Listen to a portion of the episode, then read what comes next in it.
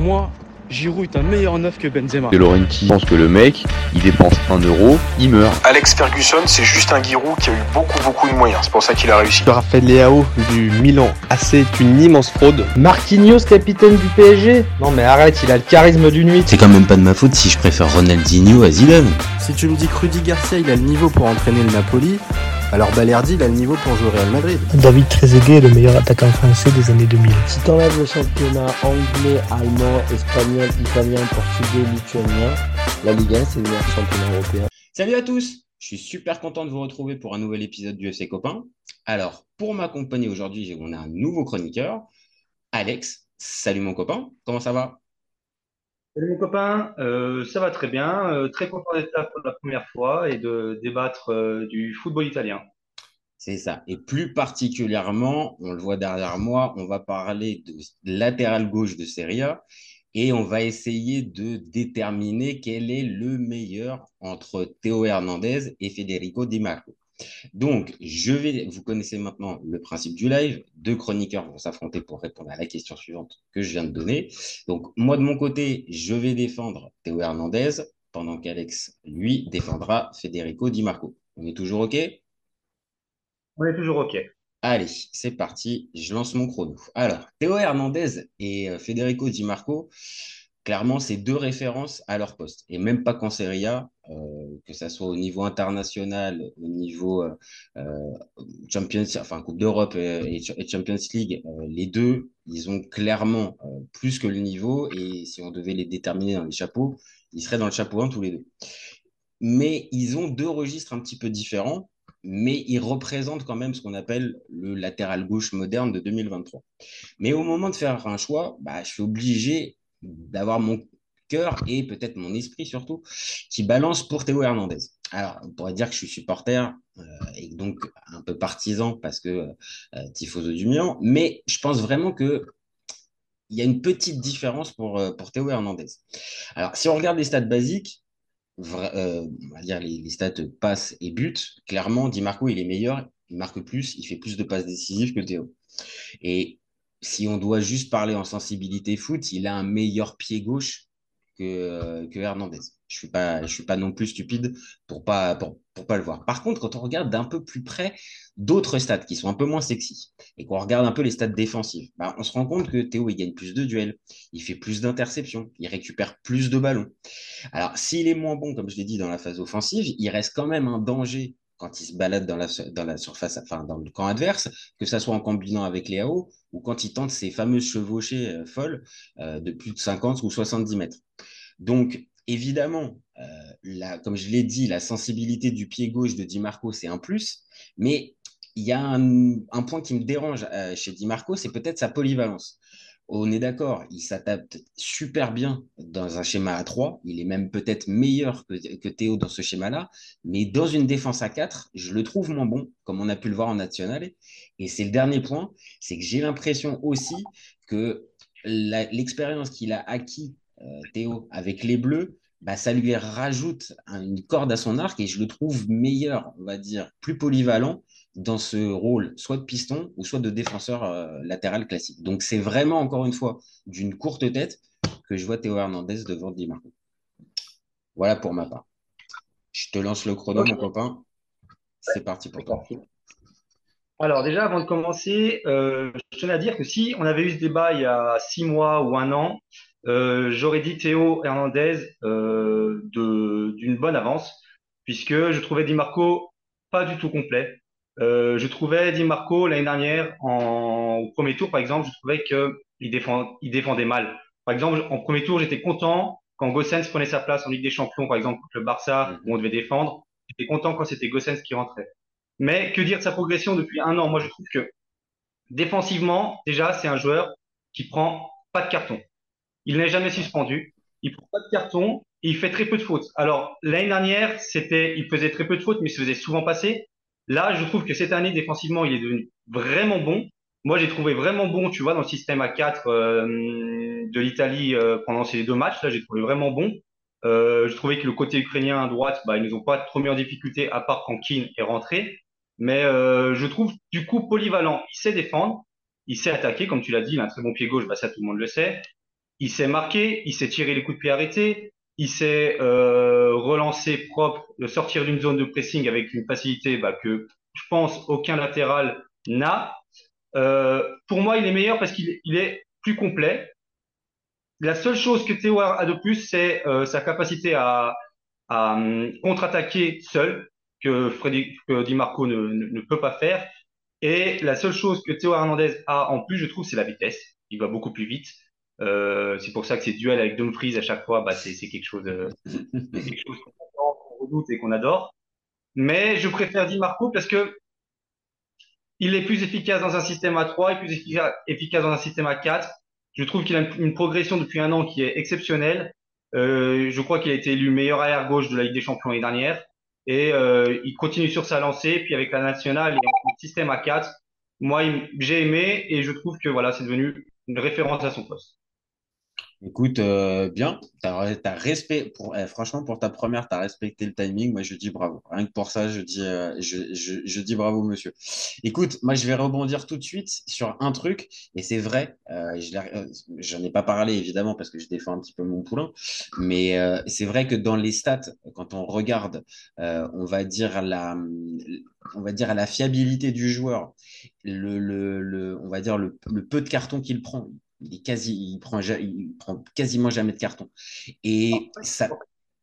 Je me suis dit ça hier, je me suis dit, tiens, c'est bizarre, dit Marco, je crois qu'il prend pas de carton. Et euh, l'année dernière, il me semble, hein, c'est zéro carton en Serie A, et il y a deux ans, c'est un ou deux cartons en Serie A.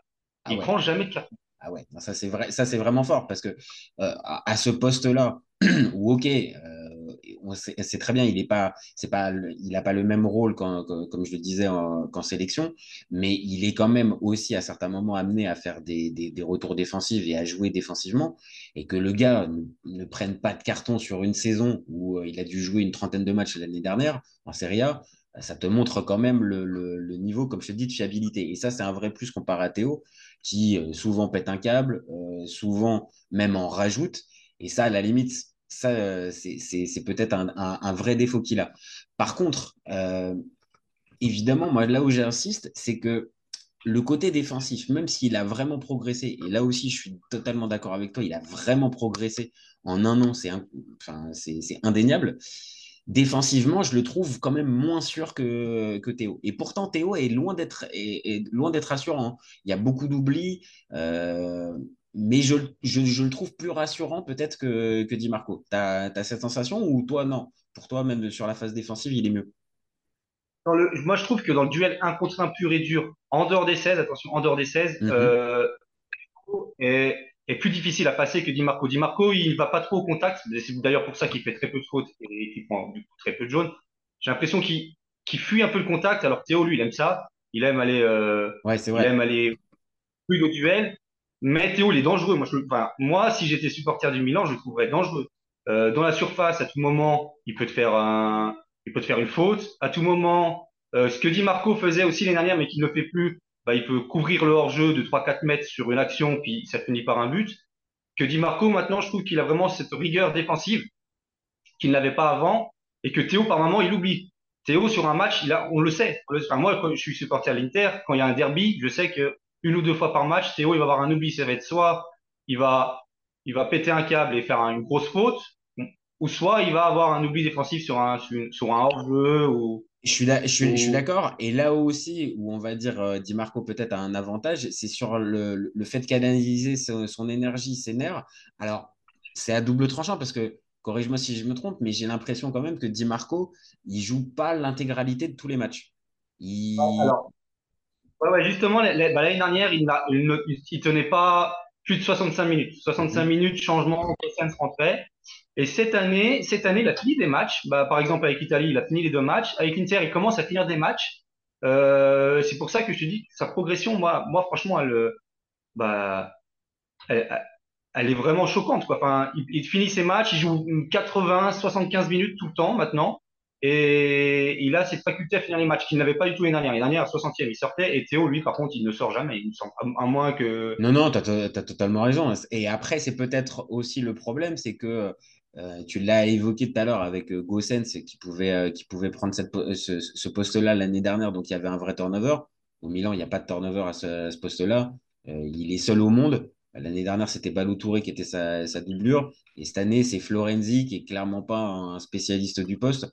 Donc oui, dès qu'il est en, en, capacité de pouvoir juste jouer, il fait les 90 minutes. Et ça, c'est aussi peut-être un problème qui lui enlève cette fameuse lucidité que tu disais dans les, dans les, dans les derniers mètres. Maintenant, euh, est-ce que euh, Di Marco, après, c'est pas de sa faute non plus, mais est-ce que le, le, gabarit de Di Marco aussi l'empêche pas aussi de pouvoir, euh, de, de pouvoir être à 100% défensivement? C'est peut-être ça, peut-être ça aussi le problème en fait. Ouais, c'est vrai. C'est vrai que. Mais qui compense par de l'intelligence de jeu, comme tu disais. Tu vois. Ouais.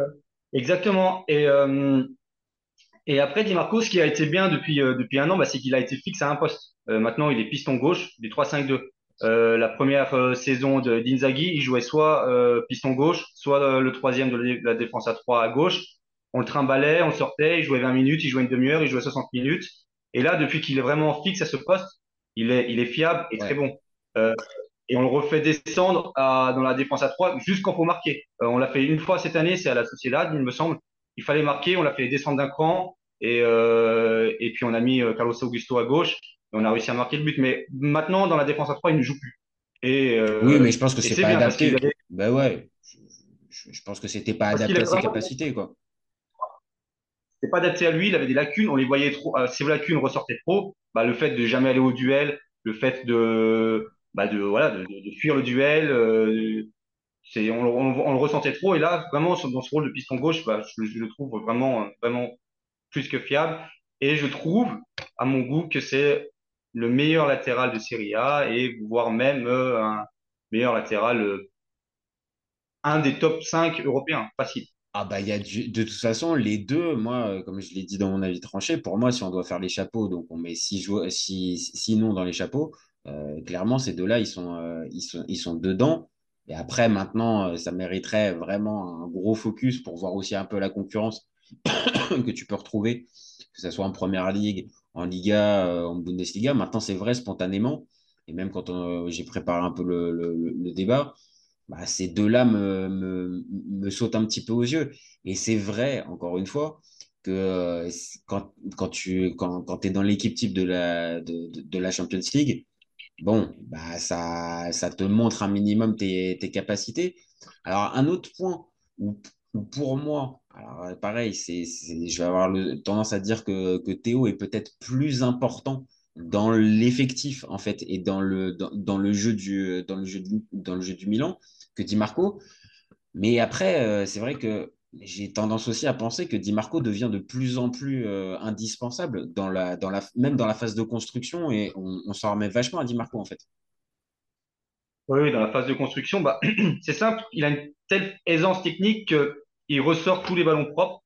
Donc, les équipes, quand elles viennent nous chercher haut, du côté gauche, on ressort tout le temps. Euh, donc, euh, donc c'est une, faculté qu'il a de vraiment de, savoir attirer le pressing pour ressortir propre en une touche, deux touches que ce soit dans les 30 premiers mètres ou dans les 30 derniers mètres. Dans les 30 derniers mètres, il a une, il a une efficacité en deux touches contrôle centre. Ah ouais, cette année, euh, il y a eu deux trois buts cette année où c'est euh, le diagonal de Chala ou le diagonal de d'un autre, d'Aslani par exemple, contrôle de Di Marco, centre devant les buts, but. Et il a une faculté à être efficace, je trouve, en, en, en phase de construction, puisqu'il perd aucun ballon, il ressort toujours de, de, des phases de pressing, et en phase de finition où euh, où franchement, par match, il en met un ou deux. Alors ça finit pas, pas tout le temps en but, mais un ou deux centres où le gardien ne peut pas sortir, la défense est très très très dangereux. Bah, j'ai regardé, au, j'ai regardé au niveau des stats qu'il a au niveau de la précision des, euh, précision des tirs. Euh, clairement, j'avais tendance à penser que c'était un peu du kiff-kiff parce que Théo aussi, il en allume pas mal. Et non, non, non, clairement, Théo, il est à 20%, je crois, un truc comme ça, et euh, de, de, précision des tirs. Et Di Marco, il est à plus de 45. Donc, euh, c'est comme tu as dit, c'est quasiment un tir sur deux qui est, euh, qui est cadré. Et en plus, après, j'ai pas les stats de où est-ce qu'il les place, machin, mais c'est forcément, forcément dangereux. Moi, j'ai une, une, autre question. Euh, est-ce que, parce que pareil, dans, dans, dans, la progression de Théo, moi, je, je, vois bien que Pioli a une part importante et euh, il, a été, il, a été un, il a été décisif dans sa, dans sa progression. Est-ce que là, c'est la même chose avec Inzaghi? C'est ce que c'est la sensation, j'ai la sensation que Inzaghi l'a fait progresser. Ou toi, c'est plus, cette progression, c'est lui dans le jeu et que c'est pas forcément le management ou Inzaghi qui a sa, qui a sa responsabilité? Bah, moi, je trouve qu'Inzaghi l'a fait progresser, bah, surtout, surtout depuis l'année dernière où il a, bah comme j'ai dit tout à l'heure, vraiment mis installé, à son poste, installé. Parce qu'au début, j'avais l'impression qu'il l'a, il l'a pris, il revenait de près euh, du Véron, il me semble. Et il l'a pris parce qu'il fallait un joueur un peu tout terrain, un moitié central, moitié latéral. moitié- Et du coup, il était trimballé, il n'arrivait pas. Enfin, Di Marco, moi, au tout début, euh, à part qu'il était interiste depuis tout petit, euh, moi, il m'énervait hein, quand il jouait dans la défense à 3, qu'il était trimballé, tout ça. Et, depuis qu'il est vraiment piston gauche, c'est un joueur bah, qui est devenu, qui est devenu, qui est devenu fiable et très bon. Nous, les supporters, on l'adore parce que voilà, c'est un Ah interiste. oui, euh, oui, oui, pur et dur. C'est un pur et dur, c'est un vrai de vrai.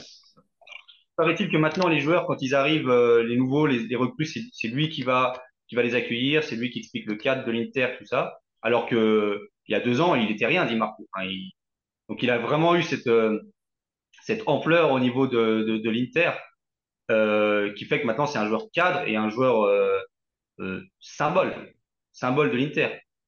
Et qui Chose maintenant, que- et, et qui en plus maintenant, on va dire, après c'est connexe aussi, mais qui est en train de s'imposer en sélection. Euh, alors que, bah oui, on le, c'était pas forcément lui qu'on voyait il y a un an ou deux ans. On pouvait espérer peut-être le retour de Spinazzola à ce, à ce poste-là. Euh, bon, Emerson, moi, j'ai jamais véritablement cru, mais il y avait eu Doji aussi qui poussait à la porte, mais qui était très jeune. Et Di Marco qui était un peu dans la liste, mais pas forcément comme une, comme une source sûre. Et là, bah oui, autant je, je- le sens moins à l'aise maintenant que, que dans, cette, dans ce rôle vraiment de piston, où là, vraiment, euh, on va dire, il est déchargé de la première, la première phase défensive. Et je pense que, on vient de le dire, il est moins à l'aise dans cette, euh, dans cette partie-là, et il est plus utile aussi dans la phase de transition. Mais il a progressé, comme tu l'as dit aussi. Euh, est-ce que est-ce que c'est Inzaghi? Oui. Après, c'est peut-être l'âge de la maturité aussi. hein. Il a quel âge maintenant? Il a 20 25, 26? 97, je crois, ou 98, ouais, 25, 26, quoi. Donc c'est peut-être la maturité en fait qu'il a. Hein. Il a, il a, il a quel âge, Théo, d'ailleurs, le même âge, hein. Ouais, mais euh, pour le coup, ils n'ont pas mêmes, ils pas les mêmes trajectoires. Théo, euh, il a, euh, il, rejoint le Real très jeune, même s'il y joue jamais et euh, il a, dû jouer trois matchs en tout. Il a une bonne saison à Alaves, euh, mais après, ça, ça tombe un peu dans l'oubli. Et quand il arrive au Milan, bah, là pour le coup, je te rejoins, c'est un peu pareil que Di Marco. On a, il a été acheté 20 millions, mais c'est pas non plus, on n'en attend pas non plus le monts et merveilles parce que c'est un arrière gauche. Et il prend, on va dire, sa, sa, son envol au fur et à mesure que le Milan progresse et que lui s'impose. Mais, euh, mais on va dire, on attendait plus de lui plus jeune. Alors que Di Marco, il a peut-être eu plus le temps de grandir sans être, euh, sans être scruté. Après, je sais pas. Ouais, ouais. Et c'est c'est vrai ce que tu dis. Moi, moi qui suis, donc moi j'habite euh, en France, mais à côté de la Suisse, donc euh, je connais bien le championnat suisse. Il a joué à Sion pendant une saison et il était remplaçant. Remplaçant à Sion, c'était Ouais, il y a pas si longtemps que ça. C'était il y a 4-5 ans. Il avait déjà 20 ans, 21 ans. Il était remplaçant à Sion. Il est revenu en Italie, à Parme, je crois, après il jouait à Parme, tout ça, mais il a été remplaçant en Suisse. Donc à chaque fois que nous, nous on parle de Di Marco dans le football suisse, bah, ça les fait rire parce qu'ils se disent, putain, il était remplaçant à Sion, puis maintenant c'est euh, l'idole à l'Inter. Bah, euh, ap- Après, euh, ces dernières années, euh, corrige-moi si je me trompe, mais euh, Gnonto, non? Gnonto, il n'est pas passé par la Suisse? Il n'est pas passé par Lausanne? Zurich, Zurich. Zurich, Zurich, Zurich. Donc, euh, mine de rien, euh, ça peut peut-être aussi être, euh, être un tremplin aussi pour, euh, pour certains joueurs. Comme on sait que malheureusement en Italie, ils sont de plus en plus frileux à faire jouer les joueurs de Serie A, euh, enfin les joueurs italiens et les jeunes joueurs italiens. Euh, peut-être que la Suisse, c'est peut-être la, la solution. Mais je- là, pour le coup, je l'avais pas qu'il était parti, euh, qu'il était parti en Suisse, euh, Di Marco. Ouais, ouais, bah, il y en a plusieurs hein, qui sont en Suisse. Là, bah, Calafiori qui est revenu, qui était à Bâle. Ouais. Là, Zanotti de l'Inter qui est prêté à Saint-Gall. Mais c'est vrai que maintenant, le championnat suisse, il commence à avoir deux, trois jou- jeunes joueurs comme tu italiens qui, bah, de toute façon, ils ne jouent pas en ils- S'ils sont prêtés, ça sera en série B. Donc, autant aller en, en première division suisse où tu, où tu, où tu joues contre des clubs qui font la Coupe d'Europe, tout ça. Et, et c'est vrai qu'il y en a quelques-uns qui sont, euh, qui sont prêtés en Suisse, des Italiens. Ah ouais, ouais, non, mais Mais- après. Mais Di Marco ne jouait pas.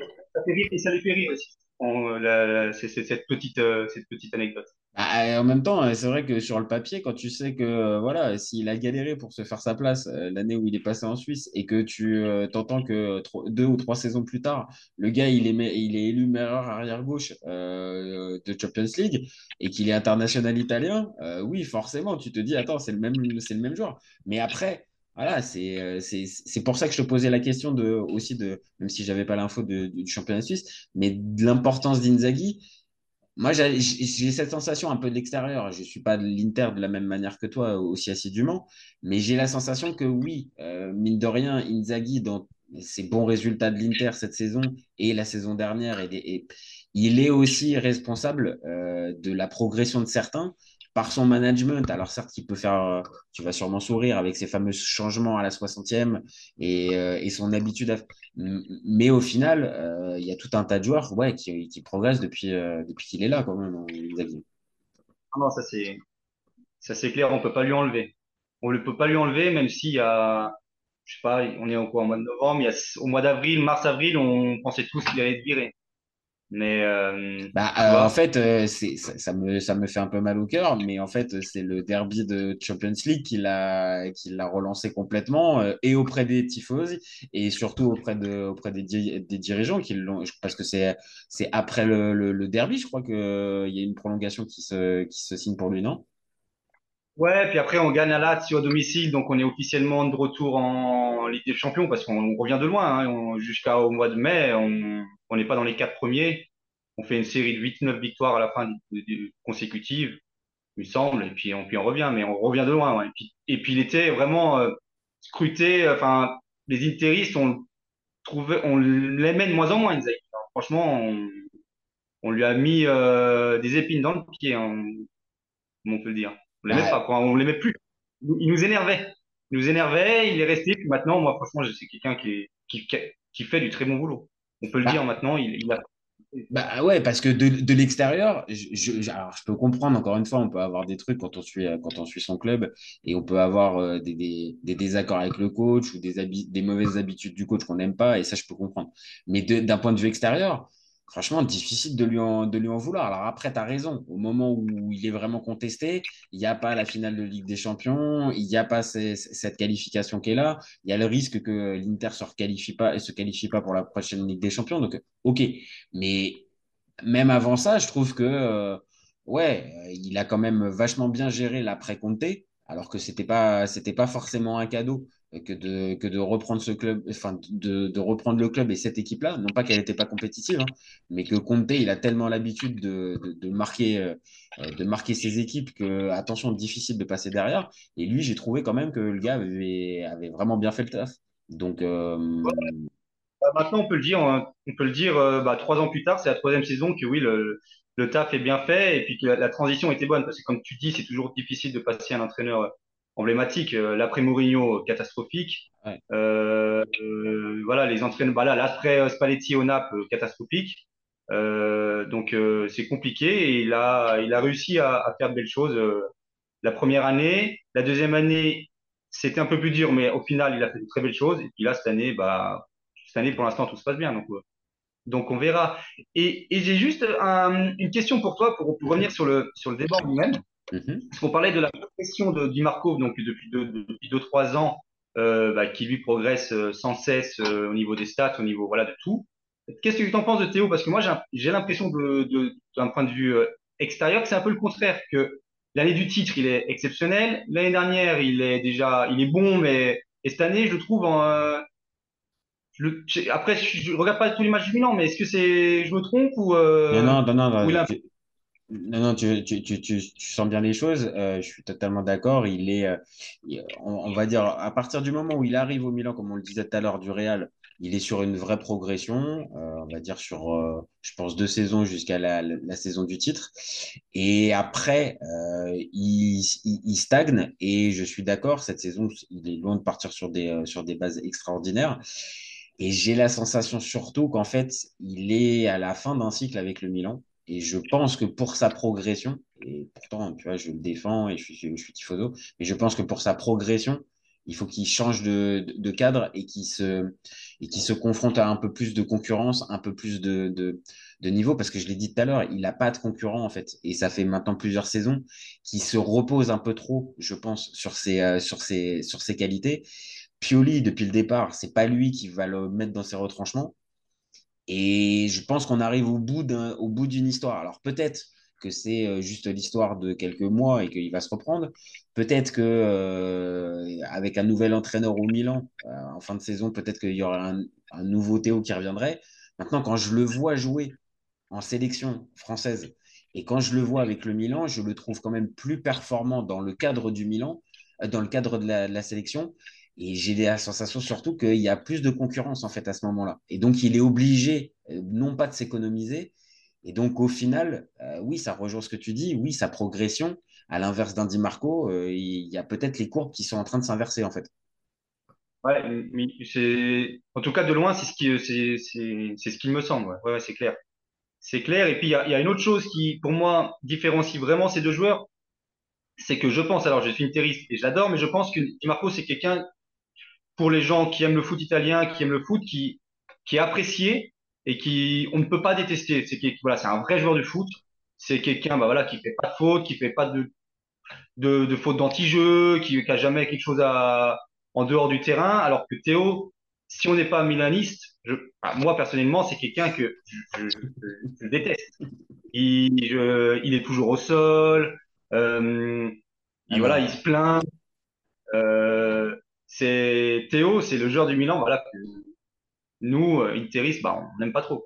Non, non, mais après, là, pour le coup, euh, tu vois, euh, sauf si j'étais tifoso bête, et, bête et méchant qui veut juste défendre, défendre le joueur qu'il qu'il apprécie et qui, qui joue dans son club, c'est impossible. Je suis d'accord. La mentalité sur le terrain, elle est beaucoup plus agréable et ça se voit par les stats, c'est-à-dire zéro carton, euh, un joueur qui joue tous les matchs, qui a globalement pas de problème, et qui même dans le rapport humain, c'est pas le premier à aller chauffer, à aller chauffer l'adversaire et à mettre une mauvaise, on va dire une, une sale ambiance. Il parle, j'ai pas l'impression qu'il parle plus que ça aux arbitres, euh, voilà. Et alors peut-être aussi c'est parce que euh, pareil, je suis, je suis supporter de la nationale, mais je comprends ce que tu veux dire. Il, dégage un truc, euh, un, truc sympa. Et aussi, encore une fois, sa qualité sur coup de pied arrêté, on en a peu parlé, mais c'est quand, même, euh, c'est quand même un sacré truc aussi. Il a une frappe de balle qui est, euh, qui est quand même assez, assez incroyable pour un, gars de côté de ce poste-là. on va dire c'est plus un milieu de terrain central ou un, un 10 qui peut avoir ce type de frappe. Pour des latéraux, euh, pareil, Théo, il a beau avoir une jolie frappe, c'est pas du tout la même, euh, c'est pas du tout la même qualité de pied. Donc c'est peut-être aussi pour tout ça et que voilà aussi, euh, c'est un joueur qui est passé, comme tu l'as dit, par le championnat suisse, qui a galéré avant d'en arriver là. à la différence d'un Théo, comme je disais, qui avait 20 ans et qui jouait déjà au Real, bah ouais, on a peut-être plus de tendresse pour un gars comme, comme Di Marco qu'un mec comme, comme Hernandez. Si en plus son attitude sur le terrain elle est meilleure, bon, bah oui, je peux comprendre que toi, l'interiste, spontanément, tu, euh, tu penches pour, euh, pour Di Marco. Je peux comprendre. Ah ouais, c'est clair, c'est clair. C'est clair que ouais, Théo, il... même avec l'équipe de France, hein, il est un peu pareil. Et puis, euh, bah, c'est un personnage. Après, c'est, c'est Théo, c'est soit tu l'aimes, soit tu l'aimes pas. Et ah, t'as bien résumé. Que as bien résumé le truc.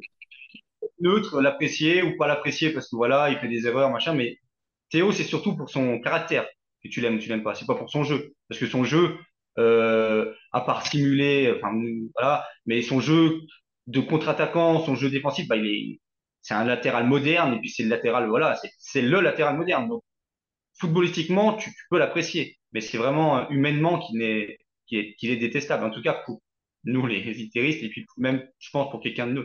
Non, mais même, mais je vais te dire, hein, encore une fois, je, non seulement je partage, mais euh, il y, a, aussi tout un tas de supporters milanais qui, euh, pensent, euh, qui pensent aussi la même chose. Alors, ils le diront peut-être pas aussi fort que moi, parce que voilà, faut, faut, représenter le maillot, mais ils peuvent aussi, ils peuvent aussi avoir la même, la, même idée. Dernière chose, avant de, conclure notre, notre petit débat, est-ce que tu penses que, que Di Marco, il est en capacité de faire toute la toute sa carrière du côté de l'Inter Ou tu penses qu'un jour, il va, vu sa progression qui est linéaire, il va à un moment donné partir dans un club encore plus, encore plus Alors, moi, je pense qu'il va faire toute sa carrière Inter. Je pense que s'il fait pas toute sa carrière Inter, c'est au contraire qu'il partira dans un autre club de Serie A parce qu'il n'aura plus de niveau. Il, il partira pas dans un autre club européen pour moi parce que déjà, comme tu l'as dit, il est, euh, c'est le latéral, mais que du 3-5-2. Le, en 3-5-2, on en trouve qu'en Italie. Euh, et euh, système A4, il est très bon, mais c'est pas, voilà, je vois, mal, je vois pas le Real Madrid ou euh, Manchester City acheter Di Marco pour, pour, le- leur système de jeu. Donc, euh, je pense que il restera le plus longtemps possible à Inter et il partira quand il n'aura plus de niveau, à un monde, ça ou un truc comme ça. Mais je ne vois pas. Je pense que l'Inter, c'est son dernier gars. Il peut pas aller plus haut, euh, vu comme tu l'as dit, voilà, bah, sa, sa morphologie, c'est pas le latéral moderne, c'est voilà, c'est vraiment le, le piston gauche du 3-5-2 et, euh, et je pense qu'il je pense qu'il peut pas aller plus haut. C'est ça, Ah, c'est un petit peu sa ligne. Ok, et bah écoute, tu vois, euh, et pourtant c'est toi qui défends Di Marco, et bah tu vois, moi je pense qu'il peut encore progresser. Alors, est-ce que c'est encore à l'Inter? Ou est-ce que ça sera, euh, on va dire, dans un, dans un club, comme j'ai dit, à la limite, un champion, un, Manchester City ou ce type de. Ce type. Après, évidemment, comme tu l'as dit, c'est assez, assez juste, euh, ce, ce type de joueur-là qui correspond à un, un schéma véritablement c'est plutôt rare dans les grands clubs où on prime la polyvalence.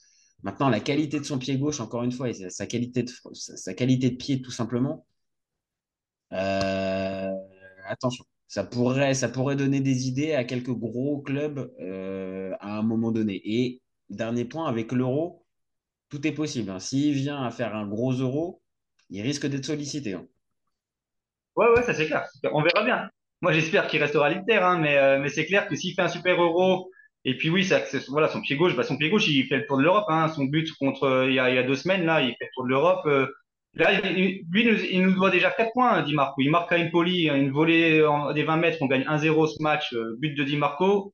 Contre euh, Frosinone, à domicile, on galère, but de Di Marco de 45 mètres. Euh, donc il nous doit vraiment 4 points. Et ces matchs-là, on- je pense qu'on les gagnait pas s'il si, s'il met pas ces deux buts. Ah, bah, il y en a euh, un de mémoire, il y en a un qui, se, qui est un, un but décisif dans les cinq dix dernières minutes, hein, dans les matchs que tu as dit, non? Ouais, quoi, il marque 70e, je dirais, ou, ou, ou- je sais plus comment il marque. Mais il marque un match où il y a 0-0, on n'arrive pas, on n'arrive pas à se créer les occasions, puis sur une sortie, je crois que c'est un corner, il a la sortie, il frappe, boum, et sa, fameuse, sa fameuse frappe de balle. hein. C'est euh, c'est son, son secret. Bon, et ben écoute, euh, Alex, je te remercie. Merci pour ce, pour ce débat. Je pense qu'on a fait le, a fait le tour euh, de, de la question entre les, entre les deux. Tu restes sur Di Marco, je présume? Je reste sur Di Marco. Bon, je reste sur Théo, mais tu m'as fait quand même évoluer un peu sur, sur deux, trois points sur Di Marco. C'est vrai que c'est vrai que quand même un sacré joueur. Et on va terminer là-dessus. La Serie A, elle a quand même de la chance pour le coup d'avoir ces deux, gars-là qui sont, euh, qui sont encore présents. Ça, c'est un, vrai plus. Donc, euh, bah, merci à toi. Euh, tu reviens quand tu veux. Hein. T'hésites pas. Tu es, à la maison et ses copains. Quand tu veux, quand tu veux venir, tu, fais signe. Et puis, bah, nous, avec plaisir. Et puis, bah, nous, on se retrouve très vite pour un nouvel épisode. Vous n'hésitez pas à nous donner vos avis, nous dire ce que vous en pensez. Et puis, vous gardez en tête qu'on est ouvert toute l'année. Ciao les copains. Ciao.